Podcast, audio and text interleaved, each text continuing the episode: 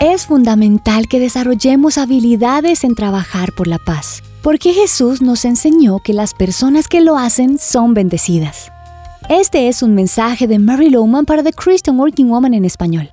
Quiero recordarte que Jesús es nuestra paz. Se humilló al tomar forma humana, incluso llegando a ser un bebé en un entorno humilde con el propósito de traer tranquilidad a nuestras agitadas vidas. El apóstol Pablo escribió en el capítulo 2 de Efesios, versículos del 13 al 18. Pero ahora en Cristo Jesús, a ustedes que antes estaban lejos, Dios los ha acercado mediante la sangre de Cristo, porque Cristo es nuestra paz.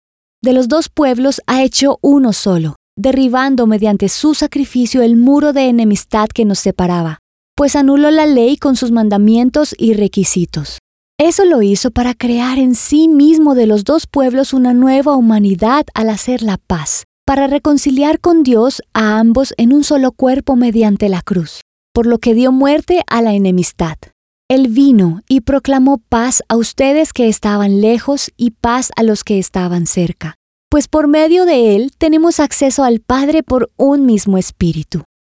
Jesús nació para traernos sosiego, vino para reconciliarnos con Dios a través de la cruz, y para aquellos que lo hemos aceptado, gracias a su obra, hoy tenemos confianza y tranquilidad. Antes de Él, estábamos lejos, sin paz en nuestras vidas, atados al pecado, pero ahora podemos acudir a Dios y tener comunión con el Padre, el Hijo y el Espíritu Santo. Recuerda agradecer por Jesús, por el príncipe de paz. Y si aún no has experimentado las bondades que Él te ofrece, puedes hacerlo al arrepentirte de tus pecados y recibir de su paz. Encontrarás copias de este devocional en la página web de christianworkingwoman.org y en español por su presencia radio.com. Búscanos también en tu plataforma digital favorita. Estamos como The Christian Working Woman en español.